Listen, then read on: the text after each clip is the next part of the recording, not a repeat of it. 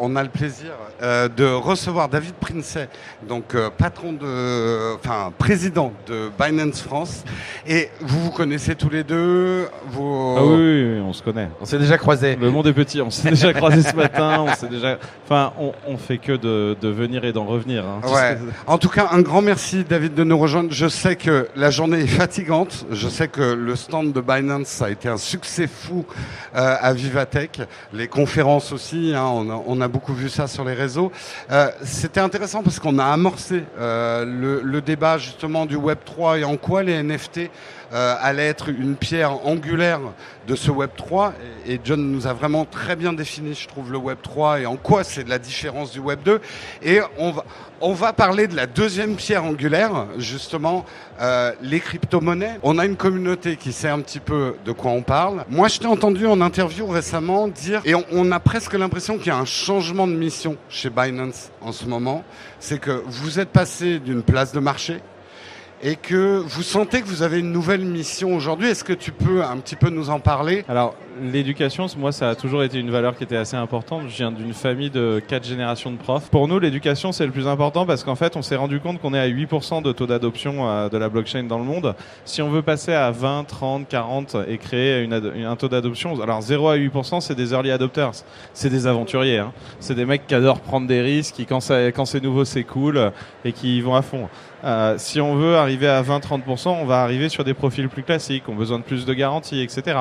Et en même temps, bon, moi, je passe mes heures sur la plateforme. Hmm. Et je vois que j'en ai une utilisation assez différente que euh, des personnes qui, forcément, euh, connaissent moins les mécanismes, connaissent moins l'ensemble des produits. Donc, ce qu'on se rend compte, c'est que plus on connaît les produits de la plateforme, plus notre gestion, elle est carrée, elle est serrée, euh, on a des bases, on a des fondamentaux. Et en plus, même, de notre côté, plus on connaît la plateforme, plus il y a de la rétention. Donc, c'est gagnant-gagnant. Et donc, à partir de ce moment-là, moi, je suis venu d'un constat simple, et avec toutes les équipes, c'est quelle est la meilleure école pour apprendre la blockchain? À l'heure actuelle, il n'y en a pas. Il n'y a pas de master blockchain cohérent. Il n'y a pas ce genre de choses. Mais nous, Binance, on a les meilleurs savoirs pour l'expliquer. Hmm. Donc faire des parcours diplômants comme on l'avait fait il y a un an et demi et qu'on va refaire cet été. euh, spoiler, on l'a pas encore annoncé, mais on le prépare euh, très fort. Faire euh, tous ces éléments-là pour permettre aux gens de voir comment la plateforme, la, la plateforme fonctionne. Il y a un sens, ce qui veut dire qu'il y a aussi un sens inverse où elle fonctionne moins bien. Ouais. Donc Bah, voilà. ouais. On, en vient à la situation d'aujourd'hui. Hein. Euh, c'est vrai qu'aujourd'hui, on peut le dire, les crypto-monnaies sont malmenées. C'est pas la première fois de l'histoire des crypto-monnaies euh, qu'on connaît cette situation. Euh, on voit qu'il y a pas mal de remous. Crypto Crash est en trending topic depuis plusieurs jours. On assiste aussi à des licenciements dans le secteur et pourtant, chez Binance, et notamment Changpeng Zhao, a annoncé 2000 recrutements, 500 recrutements en France. Qu'est-ce qui vous rend aussi optimiste? On est optimiste sur le long terme et on est optimiste parce que est-ce que c'est un crash? Non. Est-ce que c'est un nettoyage? Oui. Euh, on a vécu deux années où euh, les cryptos sont montés à un niveau incroyable et on reste encore à un niveau haut euh, par rapport à- au cycle dernier. Donc euh, pour moi, c'est pas une, euh, une défaite ce qui vient de se passer. Euh, maintenant, euh, on, a eu, on a eu chez Binance une gestion très raisonnée lors de ce bull où on était très très euh, conscient de ce qu'on devait faire et nous, quand- lors, lors d'une période d'activité comme ça, notre priorité c'est la stabilité de la plateforme. C'est de pouvoir voir, euh, c'est de pouvoir assurer que tous les trades passent à la seconde, etc. C'était pas de payer énormément d'argent pour sponsoriser des stades ou des choses comme ça. Ce qui fait que ben on a beaucoup plus de cash flow que les autres. On a géré, on a énormément embauché et surtout en AML et en compliance, mais aussi dans les équipes locales. Euh, mais on a encore énormément, enfin vu qu'on a été très très raisonnable sur notre cash flow, on a de quoi tenir euh, de façon très saine et de pouvoir continuer à grandir. Donc en fait, c'est pas vraiment, enfin on est optimiste, mais aussi on est optimiste et on sait que si tu veux être leader des 8% d'adoption, ça garantit pas du tout d'être leader des 30% d'adoption ou à 50% d'adoption. On a encore 10 fois plus de travail à faire, il faut rester humble et on n'y arrivera pas tout seul. On peut le dire euh, aujourd'hui, là vous venez de passer une étape qui est très importante, en tout cas en France, puisque vous avez obtenu euh, l'enregistrement euh, prestataire de services sur actifs numériques qui est accordé par l'autorité des marchés financiers français, sous ces acronymes un petit peu compliqués. En quoi c'est quelque chose d'hyper important bah, pour Binance, mais pour l'ensemble des cryptos et peut-être spécifiquement pour la France On a reçu l'enregistrement euh, de l'autorité des marchés financiers en tant que PSAN. Euh, c'est très important que ce soit en France, que ça se soit fait en premier. Ça montre le côté avant-gardiste de la France. Ça montre aussi euh, le sérieux de l'AMF et leur, leur, volonté d'appliquer le PSAN dans un jeu sain. Et, et ça ouvre une porte. C'est-à-dire que on voit bien que l'écosystème Web3 est en construction en France et plus en France que dans d'autres régions. Mais ça, veut dire que ça va être beaucoup plus contrôlé. Est-ce que c'est pas un peu antinomique? Alors là, je caricature un petit peu les cryptos et les NFT, le côté libertaire décentralisé, là d'avoir l'État et des hauts comités qui vont contrôler ça. Est-ce que c'est une nouvelle étape? Est-ce que c'était indispensable cette régulation? Quand j'ai observé le PSAN, j'ai bien regardé où, qu'est-ce que ça faisait, qu'est-ce que ça nous amenait à faire, euh, etc. Euh, et la conclusion, elle est simple. Le PSAN est là pour vérifier qu'on ne fait pas de blanchiment d'argent, qu'on n'incite pas ça, qu'on n'incite pas du financement contre le terrorisme. En tant que chef d'entreprise, qui est, voilà, en, tant que, chef d'entreprise qui est pénalement responsable, qu'on soit bien clair, de du terrorisme, j'ai pas envie de le faciliter. Et du blanchiment d'argent, je pourrais aller en prison pour ça. Et, on a une responsabilité en tant qu'entreprise. Il n'y a pas de restriction de liberté à avoir un système régulé qui protège les clients. Tant qu'on a aussi un univers décentralisé qui existe et un univers centralisé qui protège, moi, j'ai absolument aucun euh, souci et aucune rupture de, compatibilité. C'est un monde qui s'est pas mal construit, on va dire culturellement, en opposition. On va pas dire le mot boomer parce que c'est déjà boomer de dire boomer, mais un, un côté le vieux monde de la bourse, les chemises rayées des années 90, Wall Street, euh, etc. En les ringardisant, on a eu euh, des, des, opérations Robin des Bois pour franciser les choses. Vraiment les traders à l'ancienne dont on se moque un peu, mais quelque part, et la question est un peu provoque, les crypto-bros, avec leur langage très cryptique et leur côté club très fermé, ne sont-ils pas en train de devenir finalement en, avec de temps en temps une, touche de mépris pour le grand public euh, qui va se faire égorger parce qu'il y comprend rien? Euh, on l'a beaucoup vu ces derniers temps, on a dit les derniers entrants dans le marché des cryptos ou dans les NFT sont fait égorger financièrement juste parce qu'ils y connaissent rien. Ce côté club privé, est-ce que c'est quelque chose qu'il faut casser justement euh, Tu parlais de la démocratisation des cryptos, on parle de peut-être revenir les lettres de noblesse de la NFT, mieux faire comprendre au grand public, casser un peu ce côté club fermé, quoi. Je pense que ce côté club fermé, c'est déjà c'est une perception. En effet, hein, il y a une idéologie euh, née avec le Bitcoin euh, qui se veut justement complètement décentralisé, en rupture avec, euh, avec les institutions. Euh, à la fois, donc il y a une vraie logique, hein, mais et c'est intéressant dans les cryptos, c'est que tu as cette logique d'autonomie, tu as cette logique de quand même de prise d'indépendance, d'autorité, on va dire, d'être vraiment propriétaire de tes assets. Le fond du fond, il est là. Tout le monde a conscience que, que c'est une tendance de fond et que pour que ça marche dès le début, euh, quand on la vision du Bitcoin, c'était bah ça sera la monnaie numérique de demain. Si on dit que c'est la monnaie numérique de demain, ça veut dire que c'est une adoption par le plus grand nombre. Ouais. Donc ça veut dire que, en effet, et comme tout mouvement, comme toute technologie, euh, c'était pareil pour Internet, c'est pareil pour tout nouveau cercle, comme tout nouveau quartier, même j'ai envie de te dire. Hein. Quand tu as des nouveaux quartiers artistiques comme Berlin qui émergent, euh, bah, au début tu as les gens qui y vont et disent c'est cool, c'est underground, toujours et puis après ça se gentrifie. Mm. Donc en effet, à un moment donné, tu as toujours la popularisation d'un domaine fait que tu as des newcomers qui, qui viennent et que bah, tu as un esprit initial qui va se diluer un petit peu. Mais ça, si tu veux, c'est indispensable. Maintenant, ce qui est intéressant, c'est que malgré tout, tu avances. En fait, l'histoire en fait marche par accordéon. Tu vas jamais revenir dans la situation du monde bancaire tel qu'il était justement en 2008. C'est impossible. Et donc, forcément, tu avances par petits pas, tu avances euh, en allant d'un extrême à l'autre, mais malgré tout, finalement, tu avances vers cet univers finalement où les gens sont un peu plus propriétaires de leurs assets. C'est ça qui est important. Moi, ce que j'en vois qui est intéressant dans ce que tu dis, c'est que euh, y a beaucoup de gens qui se font une fierté d'être dans la blockchain ouais. et de rejeter un autre monde. Est-ce que c'est une bonne attitude? Je pense pas. C'est euh, du grid euh, de l'autre côté, quoi. Nous, on a été créé pour être inclusif, pas exclusif. Donc euh, un groupe exclusif dans de l'inclusivité, ça a absolument aucun sens pour moi. Néanmoins, c'est de l'enthousiasme et, Oui. euh, et, euh, et on peut pas leur en vouloir. Mais voilà, c'est euh, assez intéressant de savoir que bah ouais, dans les dans les hommes, il y a de l'hommerie. Là où il y a des hommes, il y a de l'hommerie et donc forcément euh, les gens qui viennent et qui ont fait euh, le move réussi sans limite, sans, sans part de prestige, mais au final, bah, dans des moments où la, où la crypto revient à un niveau raisonnable, bah, ça permet de tempérer tous ces, tous ces éléments-là. On va moins entendre ce bruit euh, dans l'année à venir et on va plus justement entendre un bruit de pelle et de pioche, de, de, de builder qui justement euh, travaillent. Pour moi, on a maintenant euh, à recréer toute une surcouche technologique pour un prochain run. on est arrivé à épuisement de tout ce qu'on était capable de faire technologiquement. Maintenant, il faut avec tout ce qu'on a développé ces deux dernières années, capitaliser et créer l'étape d'après, justement en construisant. Euh, il y avait une question qui était juste là, euh, qui était comme euh, bah, justement pour Binance, une plateforme comme Binance qui centralise un petit peu tout en ce moment. Est-ce que c'est pas un peu contradictoire avec la notion de base du coup des cryptos, de décentralisation, etc., de pouvoir l'utiliser un petit peu partout? C'est très intéressant comme question. Après, ce que j'aime bien, c'est que c'est très final. C'est comme mm. si genre la crypto, il y avait que Binance et il y aurait que Binance et il y a que tout ça et puis c'est tout. Mm. Et puis que par exemple le Bitcoin, ça va remplacer le dollar. Genre le dollar n'existe plus. C'est fini, c'est terminé. Après, tu connais Internet. Voilà. Non mais euh, justement, on va nuancer le débat. Moi, je suis là pour proposer des alternatives. Déjà de un. Donc euh, le Bitcoin est une alternative au fiat.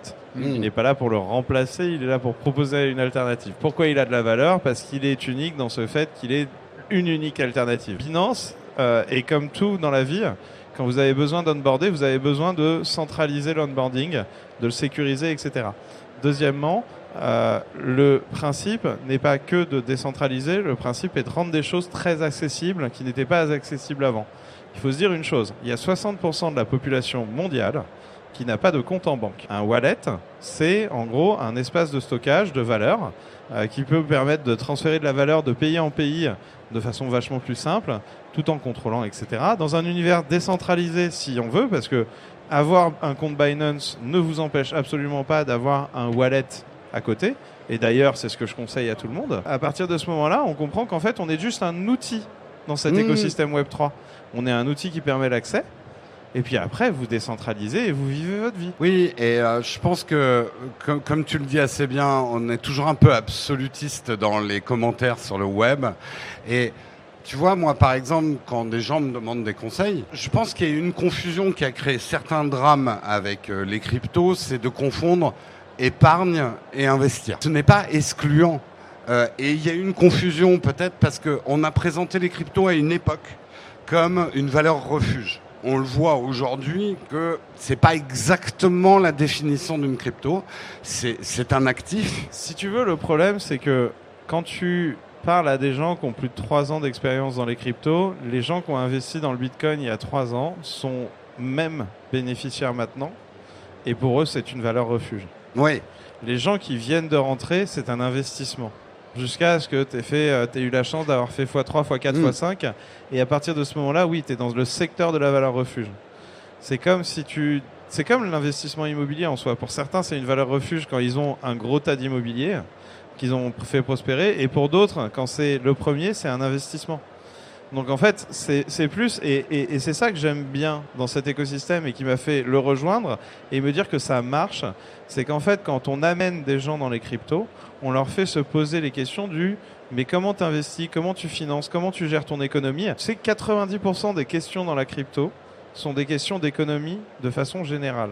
Hmm. Je pense que c'est intéressant de donner un message positif, en effet, à toutes ces personnes qui sont peut-être rentrées dans les cryptos, euh, justement pour le côté investissement en début d'année ou euh, en fin d'année dernière, et euh, voilà qui sont arrivés peut-être un peu au moment où ça allait un peu chuter. En fait, moi j'ai énormément tous ceux qui aujourd'hui justement ont fait des x4, x5, x6 sont des personnes, il y en a beaucoup qui ont perdu justement beaucoup d'argent en 2017, 2018. En fait, c'est simplement que en effet, et maintenant ils en parlent en rigolant en disant oui, je me souviens, c'est bon, ils ont certains et beaucoup ont malheureusement appris ça en effet euh, avec un petit peu de douleur et il faudrait éviter que ça se passe comme ça, mais ça fait partie du jeu. On leur rappelle tant que vous vendez pas, vous n'avez pas perdu. Hein. et donc, euh, et oh, donc, euh, et donc, et donc, c'est vrai que tous les gens qui sont dedans, enfin, on est long-termiste. Ben voilà. On est long-termiste et c'est ça notre notre vision. En fait, euh, dis-moi si je me trompe. Enfin, dites-moi si je me trompe, mais c'est vrai que moi j'ai l'impression que les mouvements de panique sont souvent créés par des gens qui sont à un niveau d'investissement où on l'est pas nous et qui investissent à crédit. Et c'est la notion de crédit, notamment quand tu assortis, on va dire, du crédit avec des actifs qui peuvent être volatiles, qui crée des vrais mouvements de panique. Mais un particulier qui n'a utilisé que de l'argent, qui peut se permettre de perdre, il faut pas qu'il panique. Il faut surtout pas qu'il panique. Merci en tout cas, John. Je sais que tu dois nous quitter. Merci beaucoup. hein. On a fait une, une belle transition Merci, entre John. les NFT et la crypto. Merci beaucoup. À bientôt. Euh, ouais, ben en fait, alors déjà, je veux pas minimiser ce genre d'histoire personnelle parce que c'est des drames Ouais. et euh, je Oui. le souhaite à personne. En même temps, on, on avertit tout le temps. Hein, faut miser que ce que vous êtes prêt à jouer. Euh, c'est un investissement, donc il y a des risques. Euh, il faut être raisonnable et raisonné quand on apprend. Et après, quand on prend son risque, il faut comprendre ce qu'on prend. Donc, donc c'est pour ça que, de toute façon, le crédit pour un investissement, moi je le conseille euh, quasiment jamais, sauf si c'est de l'immobilier. Donc je, je suis très Je, je suis traditionnaliste. hyper d'accord avec toi. Ach- en fait. Achetez-vous un toit, limite, même si c'est une connerie et tout, machin, mais faites un crédit pour ça et pas pour autre chose. Au moins, vous avez un bénéfice net qui est, vous avez un toit. Euh, maintenant, faire du crédit pour faire des investissements en crypto, mais jamais. Mais genre. Bah, euh, disons, quand c'est ton jamais. métier, tu sais ce que tu fais et encore, on... Ouais. il y en Mais a Mais du coup, encore. on parle pas d'investissement, on parle de trading. Du coup, c'est vraiment deux Ouais, facettes ouais, différentes tu- à voir effectivement Ouais, sur les cryptos. et, et encore, euh, je veux dire, euh, le trading, c'est pour les traders. Et Mm. 80% des gens qui sont sur la plateforme de Binance sont pas des traders. Donc, on va pas commencer à se prendre pour des traders. Mm. Euh, le trading, c'est c'est une activité professionnelle dont même moi, je ne suis pas trader. Euh, et j'en ai pas la prétention. On peut euh, connaître très bien une technologie et pas connaître tous les aspects euh, d'une manipulation de plateforme. Moi, j'ai plus un profil de holder. Euh, C'est-à-dire qu'en 2017, je me suis, comme euh, John l'a dit, ça. a- je me suis fait que- raser. ça fait que 5 ans que, Voilà. tu- que tu t'intéresses aux crypto et t'es le patron de Binance France. Ouais. C'est, belle histoire quand même. C'est une, euh, une histoire assez fantastique. C'est une, ouais. une histoire assez folle quand même. En 5 ans, t'as, euh, euh, t'as connu Binance en tradant ou... J'ai connu Binance le premier jour de sa création. D'accord. Euh, J'ai hésité à l'époque euh, sur le channel Telegram à, à contacter Sisi pour traduire le site en français. Je le voyais euh, sur le channel Telegram, il était là tous Demander, les jours. ouais. Et, et j'aurais dû- je, je l'ai fait. Il m'a relié vers le service marketing et j'avais pas continué. Purée, je suis bête.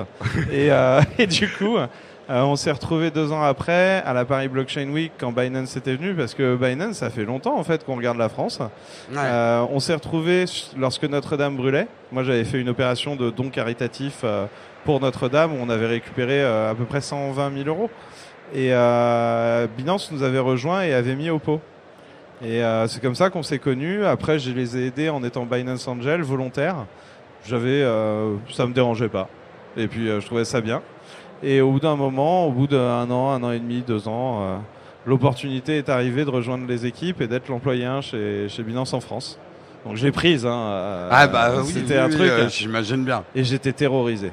Ouais. J'étais terrorisé parce que je disais euh, mais c'est c'est pas possible. Enfin, j'ai est-ce que j'ai est-ce que j'ai tout ce qu'il faut? Et j'ai bossé d'acharne-pied. Et, et le, le principe c'était vraiment d'éduquer la communauté, de, de, de leur montrer un peu les possibilités, mais tout en étant raisonné. Et euh, la BSC est sortie, on a eu beaucoup de beaucoup d'éléments euh, très intéressants à faire. Et c'est un travail qui est passionnant parce qu'on est en train de construire quelque chose d'assez unique. On a vu euh, ces jours derniers, effectivement, vous avez eu énormément de succès sur Vivatech. On parle de Rockstar, etc. Aujourd'hui, moi, ce que je trouve intéressant aussi dans ton discours, c'est que faire de l'argent avec la crypto, c'est une chose, s'enrichir, spéculer, tout ce qu'on veut. Mais tu parles beaucoup de construire aussi. Et, euh, et c'est vrai que c'est quelque chose dans le milieu des startups dans lequel on est aujourd'hui. Il faudrait pas que les startups ou- oublient de construire. C'est-à-dire, on fait pas une startup juste pour s'enrichir. Ah, C'est un effet de bord, on va Il n'y a dire pas de valeur s'il n'y a pas de construction. Donc, Exactement. euh, Et en quoi simple. justement la blockchain, la crypto, peut aider à la construction justement de choses? Alors c'est intéressant parce qu'aujourd'hui la blockchain, elle permet. Alors la blockchain, c'est un transfert. La promesse de la blockchain, c'est un transfert de valeur virtuelle. Donc on n'a pas besoin d'avoir des éléments physiques pour transférer la valeur, décentralisé, donc sans forcément de type de contrôle. Et ça, ça permet beaucoup de choses. C'est-à-dire qu'aujourd'hui, euh, toutes les plateformes ici qui sont sur le Web 2 utilisent des intermédiaires pour euh, leur paiement, pour euh, leur système d'info- d'information. Et et- et- et t'as beau avoir un écosystème Web 2 florissant, qui fait de la transmission de l'information, je vais me faire énormément d'ennemis là. Mais Google, Facebook et toutes les têtes, leur business model, c'est de l'advertisement et de la capture de data. Ah, tu te feras pas d'ennemis en tout cas dans notre communauté, on est au courant. Hein. Donc en fait, c'est des régies pubs. C'est des régies pubs qui capturent vos datas et qui les utilisent à votre euh, bon escient pour vous vendre du coca. J'en bois, donc euh, des fois ça m'arrive. Euh, Pepsi, euh, Orangina, Sprite. Voilà, pour à partir du moment où on a dit trois marques, c'est plus de la pub. Voilà. et, et, pour moi, en fait, là, on est en train de révolutionner le transfert de valeur, qui est hmm. un élément quand on fait un service virtuel qui arrive. Euh, ça va être bête, mais pour les jeux, euh, et les jeux, on y passe du temps, et surtout une communauté Twitch qui fait que ça, euh, j'y joue aussi. On peut pas vraiment valoriser notre expérience de jeu, alors que pourtant, il y a une culture qui est derrière. Donc comment on fait pour passer cette étape-là qui est on a réussi à transférer de l'information, on a réussi à créer des services euh, on top de ces transferts de l'information, mais la valeur, on utilise des services très centralisés, des intermédiaires, des PayPal, des choses comme ça pour créer du paiement. Après, j'ai envie de dire le, le, discours euh, crypto-enthousiaste, crypto-bro et euh, crypto-sceptique, il est sain aussi. Euh, il est sain, il faut juste pas, dans un sens comme dans l'autre, que ça parte dans des outrances. Savoir s'écouter aussi, c'est la... c'est le problème, hein. voilà, mais le problème, je pense qu'il vient aussi du journalisme, euh, dans le sens où on va faire plus de clics quand on va parler des outrances de la crypto, des outrances des NFT, qu'on rentre dans les NFT avec des singes ou à des cryptos avec des fortunes ou des malfortunes énormes, euh, plutôt que d'en parler d'une manière, on va dire, plus apaisée. Euh, et peut-être un peu plus consciente, quoi. Mais encore une fois, le, résultat vient par l'éducation. C'est-à-dire que si tu éduques tout le monde, euh, tu as moins de dérives. Et après, moi, je, je me rappelle du sujet, je sais pas si tu te rappelles, il y a eu un mec qui avait acheté un, terrain euh, à côté du terrain de Snoop Dogg dans le métaverse. Oui, ça me rappelle quelque chose. Tous les journalistes avaient posé cette question qui est mais pourquoi il a fait ça? Euh, Mais est-ce qu'il a gagné son coup Est-ce que son investissement va être rentable, etc.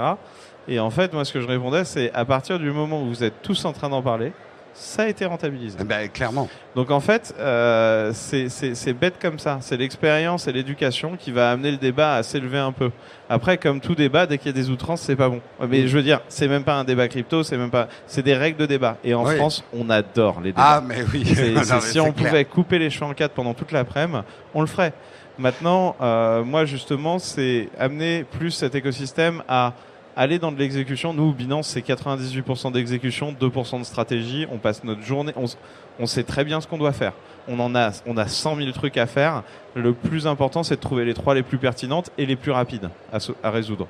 Et c'est cette euh, matrice de euh, efficacité, euh, qualité qui fait que tu avances ou que tu n'avances pas à une vitesse optimale. Alors, on va faire un petit message parce que là, 500 postes créés en France. Vous êtes en recrutement ou les 500 postes sont pris? On peut peut-être le dire à notre public s'il y a des gens. Euh, est-ce qu'il y a un mail où il faut écrire avec son CV si... Alors non, mais on a un job board. Un job euh, board. Tu tapes euh, Binance Job sur Google, tu le trouves direct. on a, on a, on est en train d'ouvrir les postes. J'ai beaucoup de job description à écrire. et, bien sûr, ravi, ravi de, de recueillir toutes les candidatures. Alors. Juste un petit commentaire, on ne fait pas d'alternance pour le moment parce que je reçois beaucoup de personnes qui me le demandent et c'est génial de, le de venir me le demander, il n'y a aucun problème. Malheureusement, j'ai pas encore le setup pour, on vient de s'implanter donc euh, il faut juste que je commence à vraiment mettre en cadence. Euh, mais euh, on est ravi d'avoir des profils. Nos vraiment verticales vont être vachement sur la compliance en ce moment parce qu'on doit continuer à monter à ce niveau-là et l'éducation, développement, on est en train d'y arriver tout doucement. C'est très bien. En tout cas, moi, je ne sais pas ce que tu en as retenu, mais l'intervention de John la tienne. Mhm. Euh, tu me dis si je me trompe, mais je trouve qu'il y a quelque chose d'intéressant dans Web 3. Euh, c'est le mot réappropriation, que ce soit dans les cryptos, que ce soit dans les NFT. Tu parlais tout à l'heure effectivement de ce qu'on appelait autrefois les GAFAM, euh, qui quelque part, sous ce que j'appelle le hold-up du euh, web gratuit, euh, finalement nous ont piqué peut-être pas notre argent, mais une partie de nos, nos libertés, de nos données, et que on va dire dans les côtés positifs du Web 3, de la crypto, des NFT, il y a cette idée de réappropriation qui me paraît intéressante et, à creuser, quoi. Ouais, et après, il faut pas être innocent. Hein. Euh, tu sais, quand tu parlais de l'utilité des NFT, de certaines dérives, etc., Euh, moi, je suis allé à Art Basel une fois. J'y suis allé. J'invite tout le monde à le faire une fois. C'est gratos euh, les tickets. Bon, euh, c'est un petit voyage sympa avec sa femme. Euh, en plus, si vous aimez l'art contemporain, c'est magnifique. Par contre, ce qu'il y avait dedans, euh, 80%, euh, je peux le remettre en cause. hein. Hmm. Donc, euh, donc, euh, donc, on va pas juger euh, une vague ou une capacité technologique juste à son contenant et à dire ah bah vous avez vu ce NFT, ça ne devrait pas exister. Oui, Quand on voit ce que l'art est capable de proposer, même dans le réel, des fois il y a des trucs, on peut les remettre en cause et en question.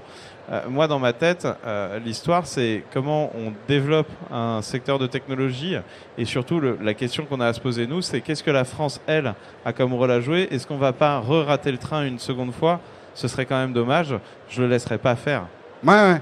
Et c'est intéressant que tu dises que la France est un pays intéressant parce que moi, on a cette vieille vision de la France, pays des bas de laine et du épargne, récente. du, en crédit. euh, non, elle est ouais. récente cette vision. Ouais. Euh, moi, si tu veux, la vieille vision, c'est celle de mon père, qui était Ouais. dans l'aéronautique, d'accord, qui a été à la création d'Airbus, qui a créé Ariane, le Concorde, de la 320 à la 380, tous les hélicos. Euh, il y a 60 ans, on était vachement plus innovant qu'avant. hein. Ça, maintenant. c'est- Oui. Donc en fait, on doit récupérer cet esprit. On Hmm. doit récupérer cet esprit parce que on arrive à un tournant historique. L'histoire se répète, hein, les amis. Donc euh, la France va doit rejouer ce jeu de, de, de l'entité au milieu.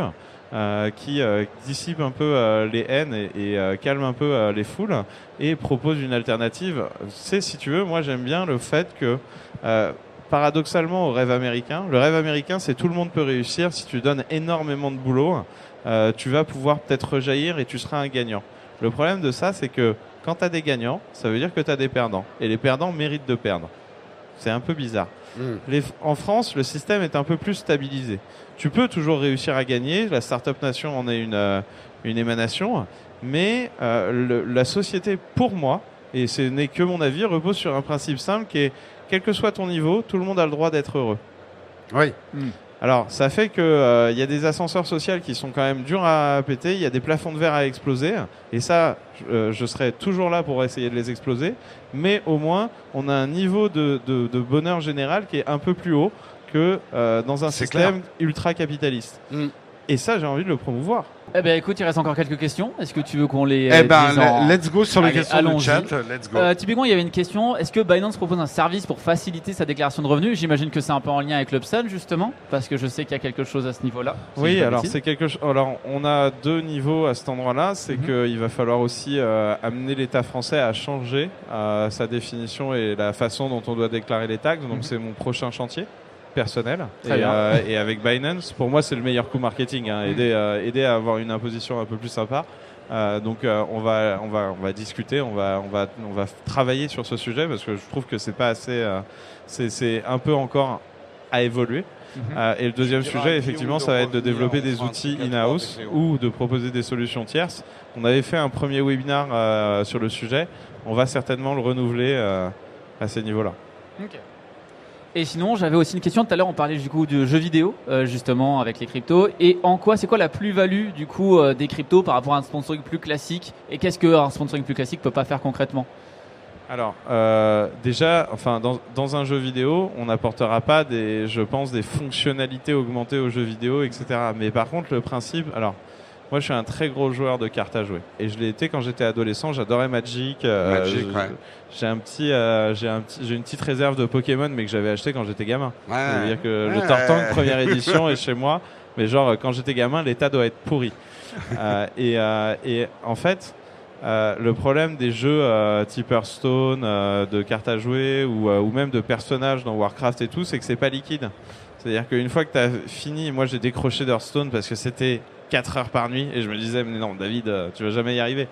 Euh, et euh, le problème c'est que quand tu ressors de jeu, tu peux pas sortir tes assets et les utiliser dans un autre. Tu vois, le réel, ce qui est bien, c'est que le réel, c'est asynchrone. Tu, le réel, Ouais, quand ouais, tu as des non, cartes tout à jouer fait. physiques, tu vois, tu, au pire, tu les revends, t'achètes une voiture et tu, tu vas On rouler. disait ça avec John, Ouais. t'achètes une armure dans World of Warcraft, si Blizzard arrête World Voilà. of Warcraft, C'est ça, tu l'as perdu. Quoi. je- Ou Justement, même si toi, t'arrêtes. Mmh. Ah ouais, si toi t'en as marre et que t'as envie d'aller valoriser cette expérience ailleurs, Mm. tu vois, d'utiliser ça comme un skin sur Fortnite, comme un truc, enfin comme dans la vie réelle, tu vois, t'achètes un smoking pour une soirée, t'as fini la soirée, est-ce que t'irais pas l'utiliser dans une autre, euh, dans un autre contexte? Bah ouais. Mm. Et donc tu vois, le problème, c'est que le virtuel aujourd'hui, il est très uni-protocole. Mais ce serait quoi l'intérêt de Blizzard d'autoriser du coup de pouvoir, parce que là du coup on reparle un peu plus NFT, par exemple Ubisoft qui fermait énormément ses NFT avec, les, avec Ubisoft Quartz, c'est quoi l'intérêt de Blizzard du coup de faire quelque chose d'ouvert bah, dans Mais le cas d'Hearthstone? quand tu sors un nouveau jeu et que tu touches déjà euh, la, la communauté précédente d'un autre jeu, grâce à ses assets, elle a un intérêt à migrer puisqu'elle commence Mm. pas de zéro, elle peut s'amuser, etc. Mais ça resterait du coup dans les euh, éditions de jeux Blizzard typiquement. Euh, pourquoi, pourquoi, pourquoi pas, tu vois? Ouais, mais du coup, que- c'est ça le truc, c'est que du coup, ça sera quand même toujours un peu fermé, et donc c'est pas Non, forcément preuve très d'abstraction. différent de Steam, Alors, etc. fais preuve d'abstraction. Parce qu'en fait, c'est là, tu vois, on est en train de, enfin, on fait les choses par étapes. Mhm. C'est-à-dire que moi, je suis pas capable de te donner la version finale de comment serait un jeu demain. Moi, ce que je te dis, c'est dans un monde ouvert, avoir euh, les capacités d'ouvrir, tu vois, des objets à d'autres jeux vidéo, entre jeux vidéo, ça peut être intéressant. Alors, ça peut être intéressant que dans un seul et même studio, mais les studios, tu sais, des fois, ils se rachètent, ils se combinent. Ils se... Donc, tu vois, des objets d'un studio indépendant peuvent faire un partnership avec un autre studio. Enfin, on l'a prouvé, hein, l'économie. Dans l'économie, ce qui circule donne plus de valeur. Ouais. Et en fait, c'est la demande aussi qui Voilà. va créer. euh, C'est-à-dire que peut-être que Blizzard n'a pas intérêt aujourd'hui, mais sous la demande des Mais joueurs. demain, Mhm. peut-être que bah, si, peut-être en fait. effectivement. Et euh, à la fin de la journée, tu sais, moi j'ai un choix simple euh, et, euh, et je le dis souvent maintenant et je commence à le dire de plus en plus. Euh, moi, je considère que j'ai pas de rapport euh, client-vendeur chez Binance. Hmm. Et je considère qu'une banque ou euh, même des éditeurs de jeux vidéo doivent pas avoir ça. En gros, euh, quand j'ai un client qui va être chez moi pendant 5, 10, 15 ans, c'est pas un client. C'est une communauté. Mhm. Tu vois, quand une banque refuse le projet d'un boucher euh, de crédit, c'est pas le boucher qui est directement impacté seulement, c'est toutes les personnes qui euh, pourraient acheter des steaks euh, dans le coin, ou même le vendeur de, de, de, légumes bio. Donc en fait, pour moi, ce niveau-là, tu vois, il faut, il, faut, il faut avoir un rapport communautaire avec Mm. ses clients. Donc ce que les clients veulent, il faut l'apporter. Client et roi. Et tu gagneras. non, alors, c'est pas ça. La communauté est reine. Oui, On agit pour la communauté. Le client n'est pas roi. Non, stop. ça, ça Le vrai. client, il a des droits et des devoirs. Euh, il est pas roi. Hmm. Par contre, la communauté, on agit pour elle. Tout à fait. Néanmoins, dans le chat, restez calme. hein. Vous pouvez aussi vous faire censurer. hein. Euh, en tout cas, David, un grand merci. Tu nous as accordé beaucoup de temps et je sais que tu es très occupé, Non, très demandé. plaisir. En tout cas, c'était cool. Euh, c'était cool de parler de ça. Je pense que c'est des sujets et comme tu l'as très bien dit, il y a besoin d'éducation, il y a besoin d'en parler. Euh, il y a des choses très bénéfiques comme des choses très pas bénéfiques. Euh, tech for good, tech for bad. Toute technologie est un couteau à double tranchant. Euh, on le vit, bah, on le voit en ce moment. hein, les cryptos, c'est facile de les décrier aujourd'hui et, euh, et de dire que c'est super quand c'est haut, mais c'est intéressant de dire que c'est super quand c'est bas euh, aussi. Je Dans trouve ces- ça ouais, intéressant. Dans ces périodes-là, c'est là où on rencontre les meilleurs profils. C'est clair. C'est clair, et on, on rappellera quand même le, le- le mot de la fin. Tant que vous n'avez pas vendu, vous n'avez pas perdu. hein. N'oubliez pas ça. Ça, Merci ça devient négatif, là, euh, bon, je suis pas sûr que. Ah, compliqué. ouais, bon après oui, quand ça va vraiment à zéro. Mais bon, on va peut-être pas parler dans ce débat. On va passer pour des crypto bros et tout. Grand Allez, bonne merci journée. David. Merci Très bonne journée. Bonne Merci, journée. merci.